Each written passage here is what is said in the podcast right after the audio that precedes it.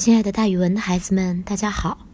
我呢，就是那个爱讲故事、爱到了自己都姓蒋的蒋楠老师。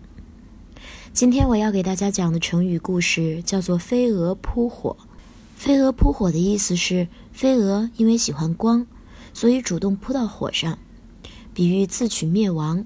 在南朝梁的时候，有一个大臣叫做道盖，传说道盖身长八尺，样貌好看，风姿美仪。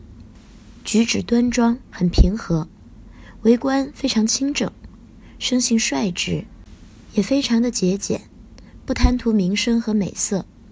他的车和他的衣服并不光鲜华丽，戴的帽子和鞋子都是穿戴十年左右才会换。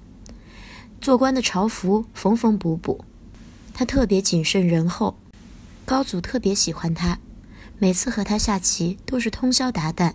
他有一个孙子。名字叫道晋，从小就非常聪明，而且擅长写诗作文，深得梁武帝的赏识。有一次，道盖和道晋随梁武帝游览京口的北固楼，梁武帝边观景边让道盖作诗，道晋也同时在作诗。很快，道晋的诗就做好了。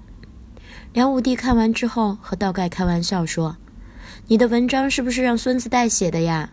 你的孙子可真聪明，并且为道盖写了一首诗，大概的意思是：道盖一生很辛苦，像飞蛾扑火一样，为了照亮他人，自己焚身也毫不吝惜，毫不保留地贡献了一切。如今已经年老了，可到了让道晋接替爷爷的时候了。于是呀，“飞蛾扑火”这个成语就流传了下来。后来我们用这个成语比喻自取灭亡，到现在呀，用这个成语的时候，已经没有多少牺牲自己照亮别人、奉献的意思了，基本上就是自取灭亡的意思。